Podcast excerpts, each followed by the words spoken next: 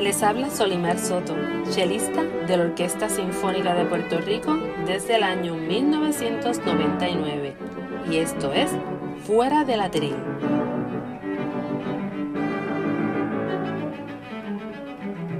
Bienvenidos a mi podcast. Aquí conocerán a los músicos de la Orquesta Sinfónica de Puerto Rico, sus solistas e invitados especiales, fuera de sus atriles. Espero les guste, que disfruten.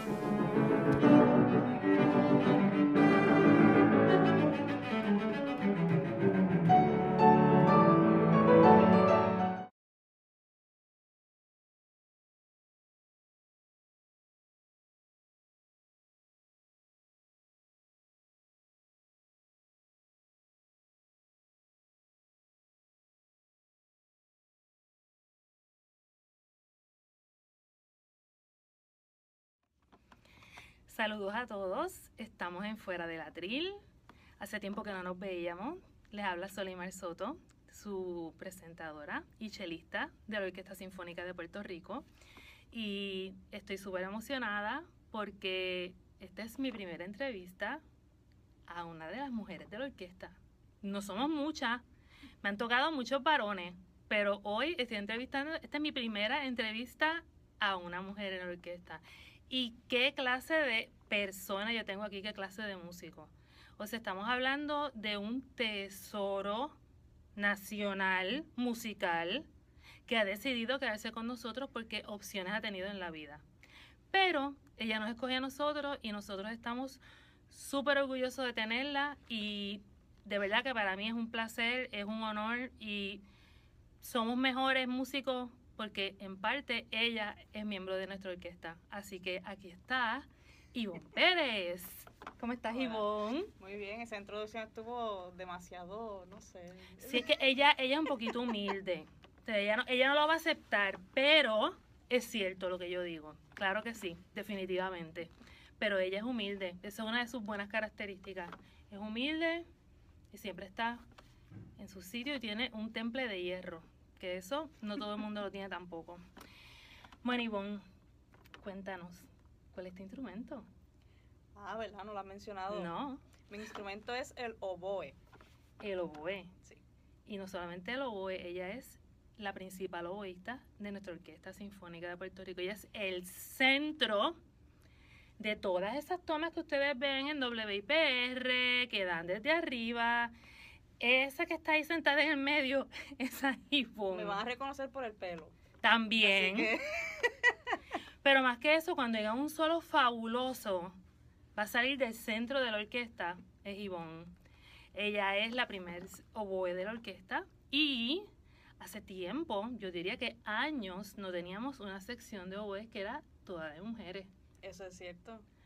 Eso es bien importante porque las cosas están cambiando y de las poquitas que somos, tres de ellas están en tu sección. ¿Cómo se siente trabajar con todas mujeres? ¿Habías tenido esa oportunidad antes o siempre te había tocado un varón en la sección? siempre, siempre ha habido un varón. y fíjate, lo es un instrumento que está bien parejo en cuanto a la, entre mujeres y hombres que lo tocan. Okay. Está bastante parejo. Y pues siempre me ha tocado siempre ha, habido un varón en el medio o algo así. Y en verdad no tengo problema, yo trabajo bien con cualquiera.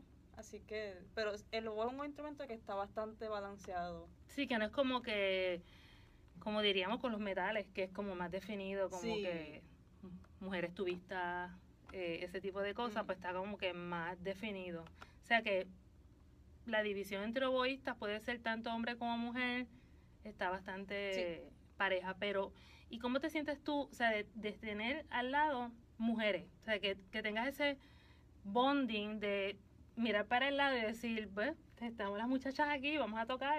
O sea, que eh, tiene que ser distinto de alguna forma. Bueno, eh, sí hay un, hay un bonding porque somos bastante pues similares, este tenemos al ser oboístas, pues nosotros somos medio, medio neuróticos y, Ay, no me imagino por qué. Entonces, pues entre mujeres, tú sabes, nos hablamos de la forma en que las mujeres se hablan, que nosotros entendemos. Chévere. Sí, a veces los hombres se quedan como que, ¿qué está pasando aquí? No, pero entonces las tres, pues nos entendemos, hacemos chistes y, y, todo fluye, todo fluye bien. Súper. Eso, eso es una bendición porque eso no todo el mundo lo tiene. Sí. Así que esas son las cosas que la gente no sabe cuando ve un concierto que nos ven tocando, tocaron, se fueron y qué pasó. ¿Cómo es, qué pasa en los ensayos? ¿Qué pasa antes de los ensayos? Y eso es importante, por eso estoy haciendo siempre este tipo de entrevistas para que ustedes sepan cómo se maneja la vida de nosotros fuera del atril, fuera de la orquesta. Así que Ivonne, tú vienes de un pueblo hermoso, bello y precioso de Puerto Rico. Yo he estado muchas veces allí y es bello ese pueblo. Tú eres de Sidra, ¿verdad?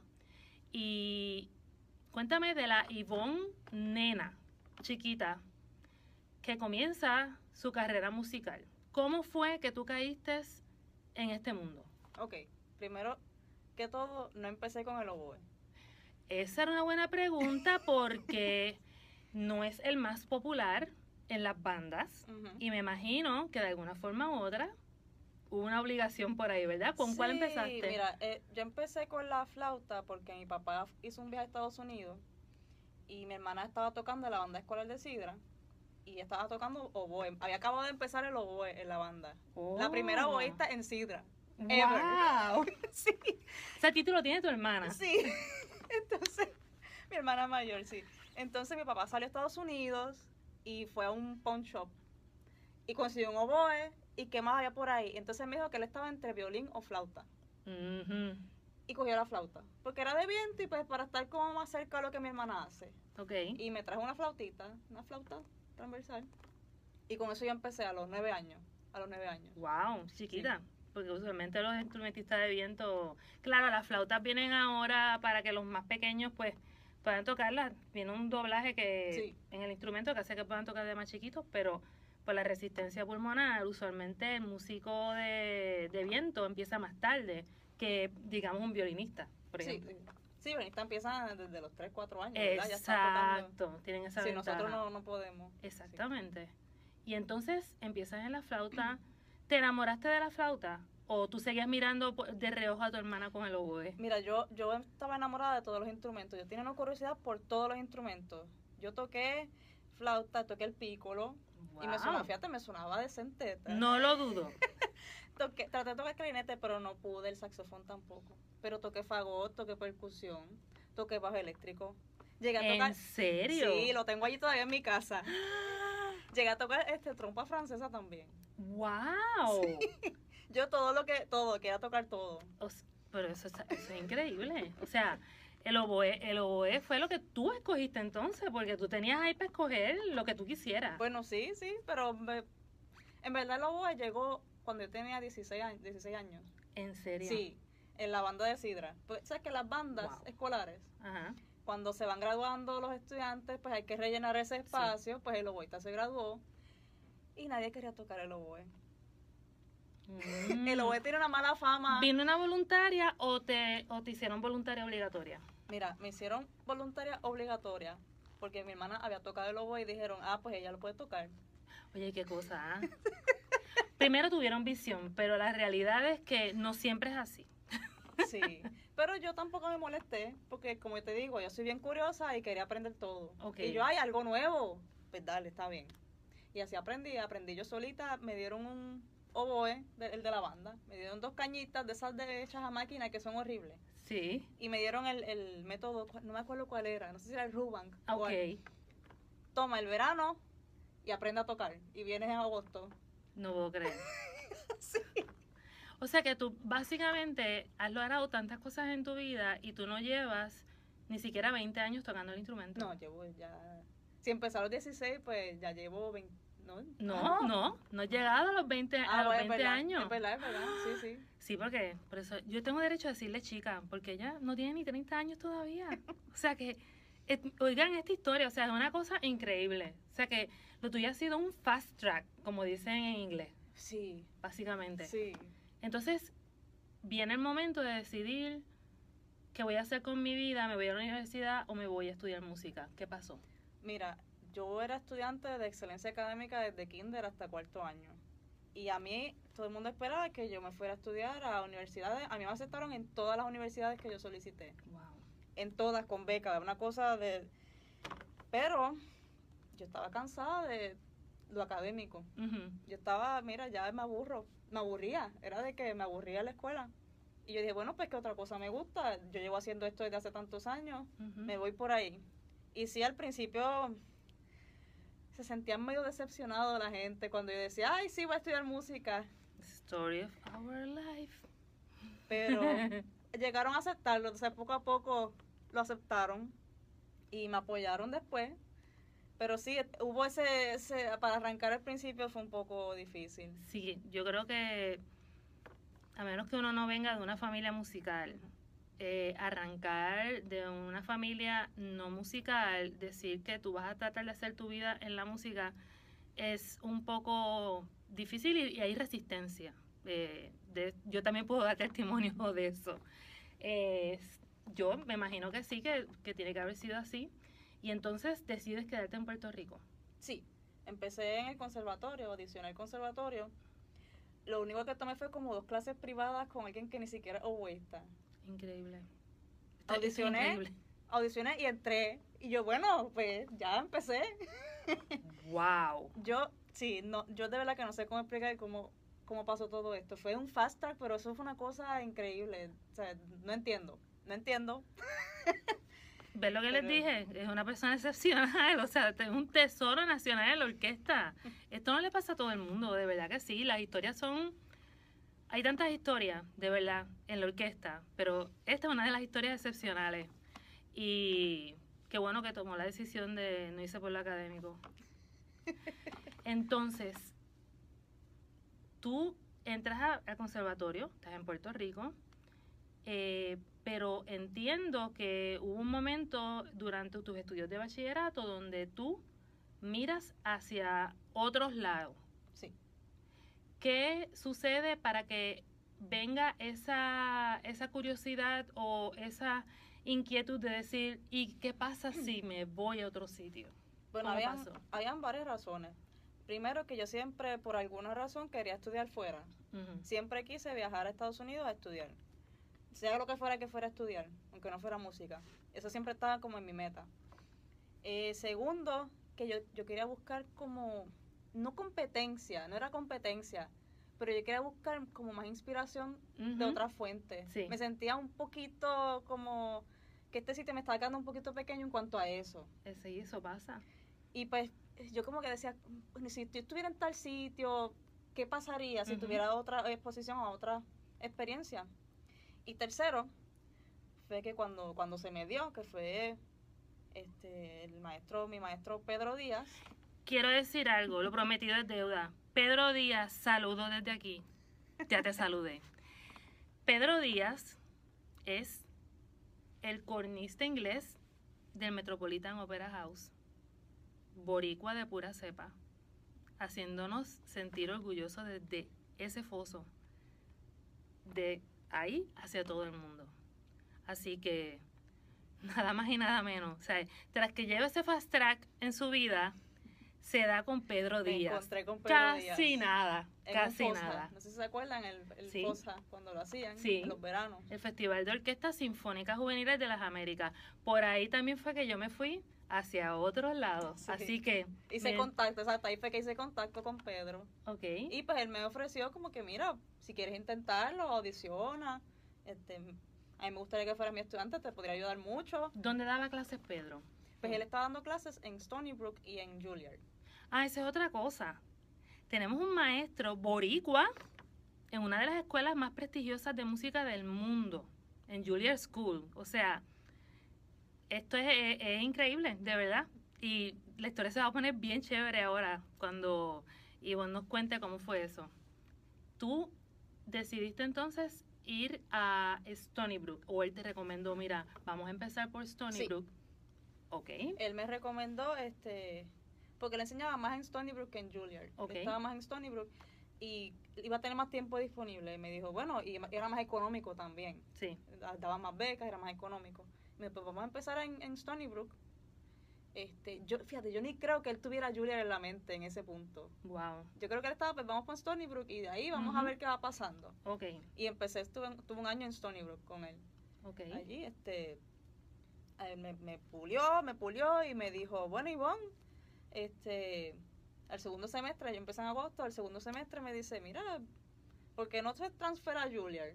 Y yo, pero es que yo hice un transfer. ya ya había hecho un transfer Sí, sí, bachillerato. exacto. Y él, pues, mira, estás ahí al lado, porque Stony Brook es en Long Island. O sea que Ajá. con un tren dos horas estoy en la ciudad de Nueva York. Ok. Mira, lo que tienes que coger el tren y ya, y audicionas. Y yo, Ay, qué fácil. eh, Todo es cuestión de transportación para ir a Juilliard. O sea, nada que ver con el nivel ni los maestros. Estamos hablando de que cógete el tren y llegas a sí, Juilliard. y toca, y pues. Esto es increíble, de verdad que sí. y pues yo lo hice porque él me mandó. O sea, yo- yo, decía, Wow. esto no va a pasar nada, pero él me mandó. Pues fui. Y de repente entré con beca. Ah, eso es otra. Según lo que yo investigué, porque yo no me siento aquí sin em- darle una investigación pequeñita a las personas que iba a entrevistar, aunque lo veía todos los días y la salude. Ella es la primera mujer puertorriqueña oboísta en ser admitida a Juilliard con beca. Para tú estudiar en Juilliard, tú tienes que tener tres requisitos. Aparte de ser bien talentoso, o tienes mucho dinero y pagas todos tus créditos, o te llenas hasta aquí de préstamos estudiantiles, o te dan una beca, lo cual yo diría que el 2% de Juilliard está becado y una de ellas está aquí. Y nosotros la tenemos aquí. Esto, esto es una historia increíble, o sea, tienes un maestro puertorriqueño dándote clases en Juilliard, a la primera boísta puertorriqueña, escrito así por la International Double Reed Society. Así que yo hice mi investigación. research. Muy bien. Y eso no fue cualquier cosa. Cuando yo vi eso, a mí la quijada se me cayó al piso. Y vuelvo a repetir, ella está escogiendo estar aquí, en Puerto Rico. ¿Ok? Porque esto sigue. Y vos entonces, tú estás en Nueva York, ¿te mudaste a Nueva York o seguiste en Long Island? No, me mudé, me mudé a Nueva York, sí. Y no, y, o sea, no han pasado ni cinco, yo ni, ni seis años desde que saliste de Sidra y caíste en Nueva York. sí. ¿Cómo fue esa experiencia de estar en la ciudad que nunca duerme? Que tiene tanta y tanta gente, tanto músico increíble, ta- tanta información, tanta, o sea, hay, hay tanta, eh, tantas cosas para absorber como músico y como persona también, porque uno crece como persona. ¿Cómo tú te sentiste viviendo allí? Cuando llegaste allí y viste esto es Juilliard, pero salías de Juilliard y te ibas a conocer otros lares. ¿Cómo fue eso? Eh, fueron muchos sentimientos encontrados a la vez. Me un imagino. montón. Este, te voy a ser sincera, el primer año yo me mantenía en mi, en mi burbujita porque me daba miedo. Sí, me Esa imagino. ciudad me daba miedo. Yo me mudé a los dorms, o sea que era Sí, salir del dorm, cruzar un pasito y estaba ahí ya. Y esa era mi, esa era mi ruta del edificio. me al otro. imagino tú buscando estar completamente segura porque las veces que yo fui, yo caminaba y decía, si yo viviera aquí y me muero, nadie se va a enterar, porque hay tanta y tanta gente. sí, Entonces, o sea, tú te fuiste por la zona segura sí. y estuviste en los dorms. Y después que hiciste, dijiste, yo creo que ya puedo salir un poquito más de aquí. Sí, ya, ya a final de bachillerato, ya dije, pues, yo creo que ya estoy, ya estoy bien, ya, y ahí me mudé fuera de los dorms y pues, ya conocía más o menos, ya me sabía las rutas de los trenes, la de las guaguas nunca me la aprendí. Yo iba, yo iba por me tren. imagino. Nadie habla de las guaguas de Nueva York. Todo el mundo habla de Subway. Exacto. Por algo será. Tú sí sabes. Entonces, te gradúas de Juilliard. Una experiencia, me imagino, increíble. Es que yo creo que eso fue, como dicen, como dicen, que la ignorancia es atrevida. Sí, Yo, sinceramente, yo no sabía lo que yo me estaba metiendo. increíble. Yo estaba yendo por lo que me decían. Pues dale por aquí, yo pues eso me va a hacer mejor, pues voy por ahí. Sí, pues si sales de Sidra, nadie te habla de eso. No. Y tú dices, ok, voy a estudiar música. Ah, eso es escuela de mu- Ok, me voy. Ay, me dices de coger el tren. Ok, o sea que fue sin parar. Y me imagino que ahora miras hacia atrás y dices, wow. Yo estaba bien loca.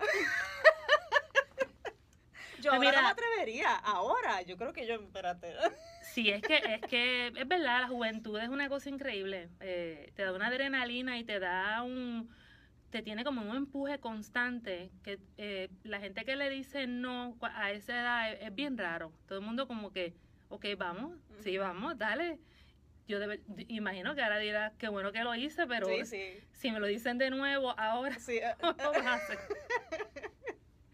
Pero que, que, increíble, es una historia increíble. No, no solamente porque seas músico, o sea, para cualquiera, para, para cualquier profesión, o sea, no es cualquier cosa, de verdad que sí. Y es admirable. Entonces, ¿cuándo empiezan a aparecer las oportunidades de decir en tu mente qué yo hago ahora con este bachillerato de oboe de Juilliard? Bueno, eh, eso no fue tan difícil porque eh, lo que hice fue que pues, seguí audicionando para, para la maestría allí mismo y en otras, en otras universidades también. Pero nada, yo tenía planes de seguir maestría y entonces comenzar a audicionar para orquestas profesionales en, mientras estudiaba la maestría, que usualmente es lo que hacen los, estudiantes. Claro. Ellos empiezan a audicionar desde el último año de bachillerato más o menos y en la maestría, ahí es que empiezan. Claro. Y pues eso fue, y fue, fue una transición fácil porque me quedé ahí mismo, me aceptaron otra vez en maestría. Fantástico. Y me, me quedé ahí mismo y pues fue como bien fluido. ¿Fue siempre Pedro tu maestro de oboe? No, para la maestría este estudié con Nathan Hughes. Ok. O sea que el bachillerato lo hiciste con Pedro Díaz. Y entonces hiciste entonces la maestría con otro maestro de oboe. Sí, que él es el principal del MET. Del MET. Sí. Todo en familia. Sí. Pero ella sigue para adelante, no importa qué. Increíble, es fantástico de verdad. Es una historia, wow. Y entonces terminas la maestría o te salen las oportunidades para audicionar para otras cosas durante la maestría. ¿Cómo fue el proceso a la vida profesional? Eh, habían audiciones durante la maestría, eso era parte, como parte del currículo de los maestros de voz allí. Lo tienes que empezar a audicionar. Muy bien, fantástico. Es parte del currículo, lo tienes que hacer. Okay. te, obligan. ¿Y a ti, y a ti te gusta, o sea, y a ti te gustaba la música clásica? Es una pregunta muy importante porque tú estás todo el tiempo en este, en esta carrera. ¿Tú te sentabas a escuchar disco? O sea, ¿tú tenías eso dentro de ti o tú simplemente seguías las instrucciones, mira, esta pieza se toca así, este es el estilo, oye este CD, o tú por tu cuenta quisiste oír música clásica y enamorarte de ella? ¿Cómo, cómo fue eso? Desde, ¿Tú me dices desde el principio? a, a, través de, a través de todo, o sea, desde Sidra hasta Juilliard. ¿Tú oías música clásica o eso vino obligado para tú poder entender lo que estabas tocando? Depende de que tú consideres música clásica. Yo, como mucha gente, empecé escuchando a John Williams y Howard Shore. Así que eso fue lo que me motivó a seguir en esto. 80% de los músicos del mundo se motivan con John Williams. Es un hecho. Es un hecho. Yo estoy aquí apuntada también. Sí. Y de ahí, mira, cuando entré al conservatorio, yo no sabía quién era Tchaikovsky. Yo no sabía que. Yo lo único que sabía era eh, quién era Mozart, Beethoven y Bach. That's it. Yo no sabía de nada más. Yo nunca había escuchado una orquesta en vivo. Violines, cuerdas, tocando en vivo, nunca en mi vida.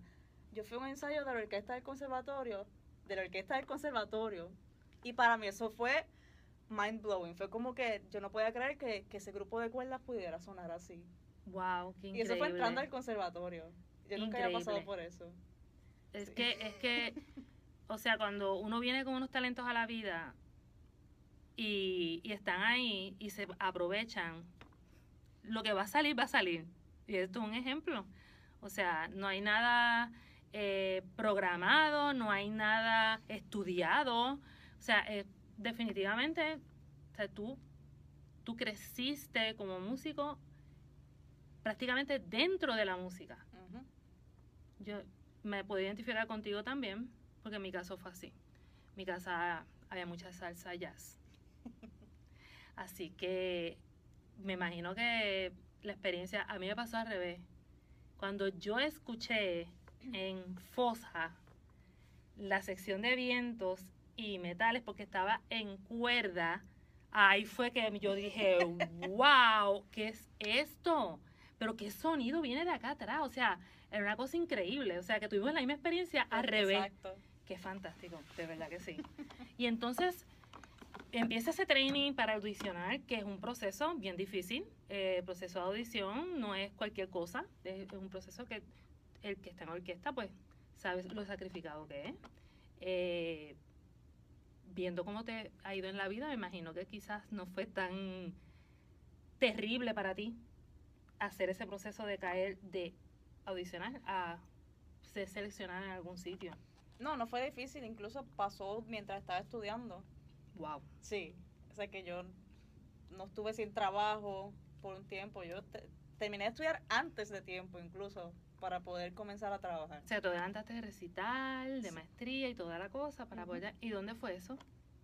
Aquí, bueno, En la Orquesta Sinfónica de Puerto Rico. Yo Ese fue me tu primer... yo verdad gané dos audiciones.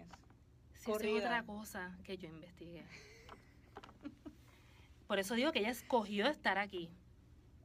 Dinos, dinos dónde tú... te- Pero mi primera audición fue la orquesta de Tucson, la Orquesta Sinfónica de Tucson. en Arizona. en Arizona, primero BOE. Y gané esa audición. Fue mi primera audición y pues. Y entonces ganas aquí Y asistente de de- mi principal. segunda audición fue aquí, como dos meses después creo que fue. Y la gané también. Y pues bueno, yo dije, bueno, de Puerto Rico contra Arizona. yo, yo no creo que fue una decisión muy difícil, Aunque no fuera primero BOE. aunque no fuera primero BOE. La patria llama. Eso es así. Y entonces optas por venir para acá. Pero a mí me dijo un maestro de Juilliard que tú fuiste a una audición para corno inglés Sí. en Metropolitan, eh, perdón, de la New York Philharmonic Orchestra y ella fue escogida como corn- instrumentista de corno inglés. Y ese maestro de Juilliard me dijo que ella era muy joven para obtener esa posición. Sí, yo tenía 25 años. Eso fue mi segundo año de maestría. Después que gané la de aquí, a los dos meses, era como que cada dos meses. ¿Y cuál es el requisito? Tener 40 No años. sé, mira, yo Yo- es, es mi, es mi página, es mi video. Voy a preguntar esto porque es que yo no lo, cuando él me lo dijo yo no lo podía creer. Yo pensé que me estaba hablando de que tenía 17. No, yo ¿En tenía, serio? Sí, tenía 25 para ese entonces y sí, fui a audicionar y pasé hasta la final con, junto con otros tres candidatos, que éramos cuatro. Yo era la más nena de todos. Increíble. Este, el, ese último round era sin cortina, o sea que todo el mundo te Ahí veía. está la cosa. No sé si eso tenga que ver, pero Yo creo, yo creo que el 90% de la decisión vino de además ahí. que el director eh, Alan Gilbert este, Alan era Gilbert. también director de la orquesta de, de Juilliard. Sí. Y pues me conocía de ahí. Ah, no, ya. O sea que Ya sabemos por qué era muy joven para estar en la orquesta. Ya sabía que pues yo estaba estudiando todavía y pues todo Sí. eso. No, no sé, no sé si eso tiene que ver, pero Pero yo creo que sí. O sea, y ven acá. O sea, tú después de venir aquí a Puerto Rico, asistente de primero BOE, eh, ganas esa plaza en la New York Philharmonic eh, por todas las de la ley. ¿Tú has vuelto a... ¿Tú, tú continúas practicando el corno inglés? ¿O lo metiste y lo, lo guardaste? guardé. Sí, me imagino, porque ahora entonces viene la, la parte interesante de, de Ivonne, porque Ivonne, obviamente, ya dijimos que ella es la primera voz de la orquesta, y estamos en la parte donde Ivonne es la asistente de principal. Entonces surge la oportunidad de que la plaza de primero voz está vacante en nuestra orquesta, Sí, bueno, estuve de interina, principal interina por dos años. que me imagino que te ayudó muchísimo. Sí, sí, sí. Estuve como dos meses de asistente, entonces dos años en de principal e interina. Perdón que me ría tanto, pero es que estoy, es que estoy fascinada con esta historia. Es la, la historia ideal que todos quisiéramos tener. Y, y entonces, pues, se, se abrió la, la plaza como tal, se hizo vacante y audicioné, por supuesto. Y pues, Y leí que la audición fue impresionante. O sea, que fue como que un, o sea, no hay duda, no hay nada que mirar, no hay nada que buscar. Ella es nuestra primera bebé. Qué fantástico, de verdad. Ha sido una dicha para nosotros. Ella pudo haber estado en la New York Philharmonic, porque pudo haber peleado eso de la edad, fácil. Pudo haber estado en Arizona, aunque se derritiera de calor en verano, pero pudo haber sido primero bebé allá, a, lo- a esa edad. Y está aquí, con nosotros en la orquesta. Por eso les dije que es un tesoro.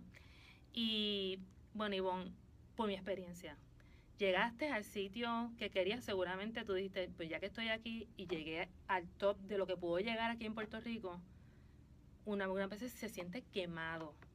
O sea, llega un momento que llega el burnout de practicar para la audición, practicar para la audición, practicar.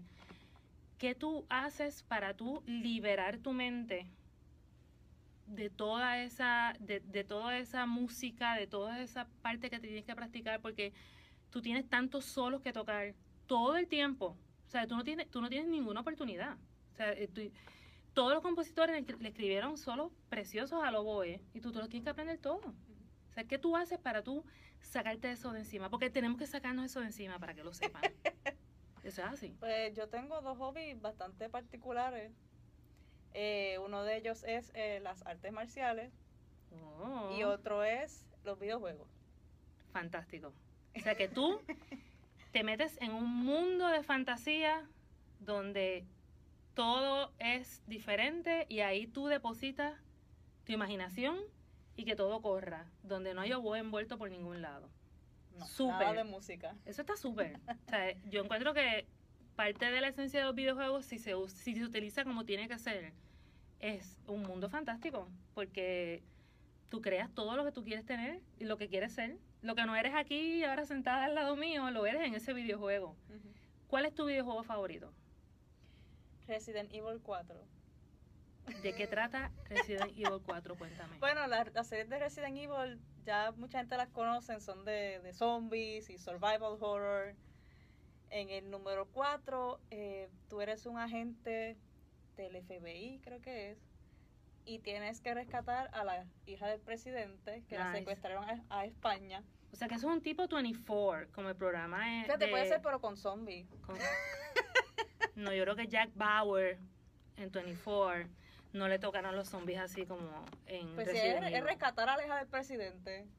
Esa es la trama. Pero, Pero sí. está, súper. O sea, que tú tienes que batallar contra todo eso. O sea, esto es para los fanáticos de Walking Dead, Resident Evil y 24. Es como una mezcla para Sí, todos sí, ellos. más o menos, sí. Qué chévere. Te- entonces tú ahí te distraes. Ese juego yo lo puedo jugar cuantas veces me dé la gana y no me canso. No, Qué fantástico. Tienes, de verdad que tienes un, un buen escape. sí. Entonces, cuéntame de las artes marciales. ¿Cuál es la arte- que estás practicando ahora mismo? Ahora mismo estoy practicando Muay Thai Muy Thai. con un poquito de Jiu Jitsu. Nice. Sí, eso es lo que estoy haciendo ahora. O sea que entonces, tú que, eh, obviamente yo me imagino que al tú en esa fantasía de los videojuegos estar en combate todo el tiempo, llega un momento que tú dices, yo quiero experimentar eso. Yo quiero, yo quiero hacer eso, Eh, me lo imaginé, me lo imaginé, ¿por porque... qué no puedo hacer eso? Exacto. Eh, o sea que tú, tú en parte querías llevar eso a tu vida para tú también, porque sirve también para botar esta energía que nosotros, esta tensión, eh, sobre todo tú, este, tú tienes que tener un escape para la presión que tienes de tocar el primero boe. O sea también que te da un- confianza y poder también. Exacto. como- sí. sí, las artes marciales son, son fantásticas, definitivamente. Así que fíjate, yo encuentro que son dos hobbies bien, bien certeros para ti, de verdad que sí. Y yo quiero que la gente sepa que ella toca hermoso y precioso y pensará, es que ella practica 6, 8, 10 horas. Este, vamos a pensar que ella practica una, porque con esta historia tan fantástica, pero hay un detalle que las personas no conocen, no muchas de ellas. Hay una cosita bien chiquitita en el instrumento de ella, que puede ser la salvación de su vida o la llegada al infierno. Usualmente es la última. Se llama la doble caña. Y si vos no tienes una doble caña que funcione bien, puedes Todo el mundo se da cuenta. va a ir a la clase de arte marcial y le va a partir en dos a todo el mundo que se le meta de frente. Porque es una bendición y una maldición. ¿Verdad que sí? Sí, sí. Es una bendición porque tú puedes controlar el sonido, puedes controlar muchas cosas, las dinámicas, la articulación como tú la quieras, como tú hagas esa caña. En esa parte es una bendición, además que también puedes adap- adaptarla a la acústica del teatro. Todas esas cositas. Sí. En esa parte es una bendición. Pero la maldición es que para que eso pase, Sí. Tienes que estar mucho tiempo y tienes que hacer miles de cañas para llegar a un punto en tu carrera en el que te sientas cómodo. Y eso no llega, yo creo que eso no llega, yo todavía es la hora. Nunca te sientes 100% satisfecha, No, ¿verdad? no, no. Te viene no. con siempre tiene dice, algo. pero le faltaba tal cosa, Sí. quitarle más madera o no quitarle tanta, me imagino. Sí. Esos pensamientos siempre, Siempre, están. hay algo, siempre es un, nada está perfecto, nada está bien, pero pues hay que tocar. Y eso no se lo vendieron así cuando No. estaba en la banda de Sidra. Yo ni sabía que había que hacer caña, porque yo las compraba ya hechas. Sí, sí. Y cuando me dicen, ah, que tienes que hacer caña, yo, ¿qué? Eso es una cosa terrible. O sea, mirar allá el 80%, si yo miro a la sección de oboe, es bien raro que tengan el oboe en la boca si no están tocando. Están así. Pelando algo. que están pelando? Pues bambú. y están en medio del ensayo y siguen tratando. Llega el intermedio de un concierto y seguramente tú dices, espérate, que yo creo que hay una última oportunidad para la pizza que viene. ¿Verdad que sí? Bueno, fíjate, yo personalmente no lo hago, pero la mayoría lo hace. Sí, porque yo siempre, yo en particularmente te iba a comentar, yo no te veo, yo te veo bastante lista, o sea, en cuanto a preparación de todo, tú te sientas, tú estás como que con todo set, y esa parte me intrigaba mucho, porque es uso y costumbre verlos trabajando y bregando con eso, pero tú no te ves mucho en esa faena, o sea, que tú tratas de hacer eso en tu casa, aunque cambie la temperatura en el teatro. Sí, más o menos ya he encontrado un punto donde funciona. Las tengo que hacer un poquito más altas en mi casa por la temperatura. Para cuando ya aquí se baja la afinación, entonces están más o menos donde tengo que hacerlas un poquito más duras en mi casa, Ajá. porque aquí el- con la humedad que es menos, sí. Se pone más blandita. O sea que, O sea, que la ley de física está envuelta en esto también. sí, sí, las tengo que dejar altas y duritas para que cuando llegue aquí con, la, con el cambio de temperatura se baje la afinación y se pongan y que vibren más. O sea que ella, eh, o sea, no, no estoy diciéndolo porque los demás lo estén haciendo mal. Es que ella ha creado su método. Y obviamente una persona que fue admitida a tantas universidades y que pudo haber estudiado lo que quiera, pues en su mente brillante busca una forma de llegar a tener esa caña que te pueda funcionar cuando llegas al concierto o al ensayo. Sí, Que- bueno, trato. Hay veces que Claro, pero por lo menos, o sea, no vienes con ese rush en la No, cabeza. no, no, yo trato de no hacer eso. Cuando tú me veas trabajando en una caña en el ensayo, es que estoy, es que la cosa no está muy buena. Sí, o sea, ok, voy a estar bien pendiente. Sí. Cuando me veas, ay, ay, bendito Ivonne. Ay, Dios mío. Yo, yo te iba a preguntar, Ivonne, siendo gamer, ¿PlayStation o Xbox? PlayStation, no me mencioné el Xbox. ¿En serio? No, PlayStation nada más. Wow. No, fíjate, Nintendo, lo que pasa es que Nintendo es como para nenes chiquitos. Ok, Y mire, tengo una camisa de Nintendo aquí. Este es el, el, el NES. nice, ok. Pero está la consola, la- Sí, la consola, la consola Sí. tradicional Exacto. de lo que fue en un momento. La primera que salió. de Exactamente, Nintendo. esa fue la Por lo que yo primera. empecé. Exacto. Wow. Pero si no, Xbox no, eso. No. Nah. Ok. No compren mi, Xbox. Mi, hijo no, no va a escuchar esta entrevista. Así que esta la va a escuchar cuando él tenga 18 años o más y di- ya tengo un PlayStation. Pero esta no la va a escuchar porque si no, va a pedir el PlayStation porque Iván lo dijo. Así que, así de PlayStation. Sí. No, es que, es que es un consenso bastante, eh, yo diría que, ¿cómo diríamos la palabra? Un 90% dice lo mismo que tú. Vamos a decirlo así. Pues porque es la mejor consola. Es Aquí. PlayStation no me está pagando nada, ni a ella tampoco, ni le mandan a hacer las cañas. Esto es completamente de su corazón, Sí. que PlayStation es así. Y aparte de eso, eh, ¿te gustan los animales? ¿Te gusta, ¿Te gusta pasear? ¿Te gusta viajar? Me gustan los animales, me encantan. de que Bueno, yo quería ser veterinaria cuando pequeña. Ah, hasta que vi un show de Animal Planet que estaban operando un gatito y no pude. Y se te partió el corazón. Se me partió el corazón, le estaban quita- cortando una patita. No, no, no, no, no, no. A mí se me partió el corazón y yo dije, yo no puedo hacer esto. No, bendito. Yo no puedo hacer eso, no, No. puedo. Y me quedé con que voy a tener mascota. Ok. Eh, Hasta ahí. ¿Y los favoritos son los gatos? Sí, los gatos. He tenido gatos desde que tengo tres años. Qué No sé cuántos he tenido, pero sí. Eh, ahora mismo tengo dos. Uno, uno lo tiene mi papá porque esa gatita yo la tenía de- antes de irme a Nueva York Ah, y se la dejé a mi papá para que la cuidara. el punto era cuando yo volviera, me la llevaba. Y eso nunca sucedió. Ellos dos se enamoraron y los tuve que dejar juntos. Te lo puedo creer. Me la cuidó tan bien que no los podía separar. Eres por- solamente visita para ella. Sí. qué fuente, Y el otro que increíble. tengo me lo traje de Nueva York. Ah, qué bien. qué allá, fantástico. sí. O sea, que ya lleva contigo aquí unos añitos entonces. Sí, sí, sí. Qué bien. Wow, o sea que amigos y amigas, no me digan que esta historia está súper chévere. Eh, pero para que sepan y conozcan cómo nosotros nos desenvolvemos fuera de la orquesta y vean que nuestras vidas eh, se nutren de otras cosas, de otras personas. Me imagino, Ivonne, que tus papás tienen que estar súper orgullosos, aunque quizás no entiendan 100% lo que haces, pero ven que eres lo más alto de lo más que se puede estar en Puerto Rico a nivel de la música y me imagino que estarán con él y tu familia, tu hermana que tocó boy, o sea, tiene que ser algo súper para ellos. Sí, sí, y en verdad no solamente mis papás, toda la familia. Sí, me este, imagino, y pueblo pequeño y te, te Sí, conoce. el barrio, el barrio entero. Sí, o sea que El barrio entero me, llaman mensajes cada vez que me vean por, por el canal 6. claro. Ay, te vi, que sí es. Hay que ver Ivonne a las 7 en el canal 6. Qué chévere, de verdad que Sí. sí. Te has tenido, de verdad, te felicito. Has tenido una vida bien fructífera musicalmente.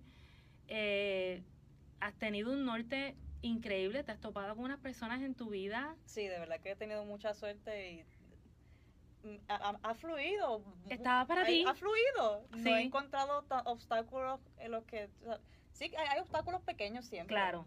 Pero no he encontrado algo que de verdad no, que, que me diga que no. Como que todo ha ido fluyendo. Es que eres bien talentosa y aparte de eso, estaba para ti y lo supiste manejar bien. O sea, definitivamente. Y yo, o sea, como músico, como les dije al principio, yo la respeto muchísimo porque es que es tan sólida. O sea, ella te da una seguridad, aunque yo toque chelo y seamos nueve y lo que está somos 80, si eso no está plantado ahí, ese oboe, y tú no oyes esa melodía fluir, esa afinación, ese fraseo, o sea, hay un tambaleo emocional, pero ella está tan sólida todo el tiempo que es como que, qué bien, qué chévere, o sea, tengo seis compases de espera, o los cuento o me siento a escuchar a Ivonne. Me los voy a aprender porque voy a escuchar a Ivonne. Entonces, toquemos lo que toquemos, o sea, eso es así. Y de verdad, yo te deseo lo mejor, eh, e- eres súper joven, puede ser que la vida te lleve a otros destinos, pero el tiempo que estés aquí, quiero que sepas que va a ser súper valorado y está marcado en la historia el- de la orquesta. O sea, esto, y en la entrevista también, o sea, esto es para siempre. Esto es para que todo el mundo sepa lo que nosotros tenemos aquí y es un valor. Y ella escogió ser de Puerto Rico, pudo haber sido de Estados Unidos, pero ella está aquí con nosotros. Y si el destino te lleva a otro sitio, por lo menos podemos decir, la tuvimos aunque nos parte el corazón, pero la tuvimos. Así que ya saben, no se la pierdan nunca cuando vengan a la Sinfónica a escucharnos. Y es todo por ahora. Eh, me despido. Espero que la día hayan disfrutado como la disfruté yo. ¿Tú la disfrutaste, Ivonne? Sí, claro. Es que de verdad, Especialmente cuando me preguntaste de los hobbies. claro. Porque es que hay que hacerlo. Esta, esta, esta chica tiene una presión increíble. O sea, no, no es cualquier cosa. O sea, eh, eh, todo lo solo. Tiene que tocar los afinados. Ella le da el la a la orquesta, la nota que afina toda la orquesta. O sea, Ya es el primer solo, ya. ya sea el primer solo, silencio total, porque Ivonne va a tocar el la. Y tiene que estar ahí. El que no lo cogió, se lo perdió. Se lo tiene que buscar. Ivonne, de verdad, gracias por aceptar mi invitación para que todo el mundo te conociera, porque yo entendía que era importante que la gente supiera de ti y que vean lo sencilla, lo humilde, lo chévere que eres y lo natural que eres en todas las cosas que haces. O sea, hasta en tus hobbies y las cosas que te gustan, de verdad. Así que es todo por ahora, así que me despido. Vamos ahora en ensayo general. Y nada, espero que la disfruten. Así que pendientes eh, para la próxima entrevista, que también va a estar bien chévere. Así que, bye bye, nos vemos en la próxima. Gracias. Bye, chao. Ella y yo nos vamos a trabajar. Bye bye.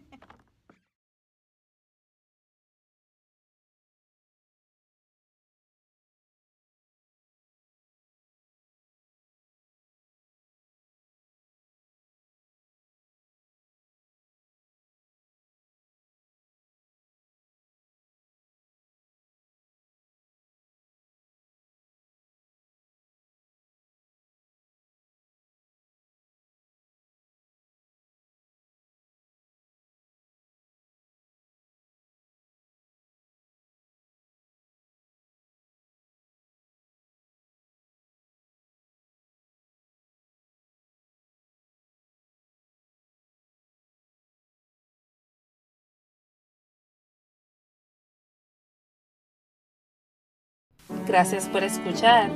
Me pueden encontrar bajo Fuera del Atril en Facebook, Instagram y YouTube. También pueden visitar mi website en www.fueradelatril.wixsite.com. Es w i x s i t e.com. Ahí encontrarás el blog detrás de la entrevista. Música por esta servidora acompañada por el pianista David Basbrick, interpretando el primer movimiento de la sonata en re mayor de Félix Mendelssohn. Hasta la próxima.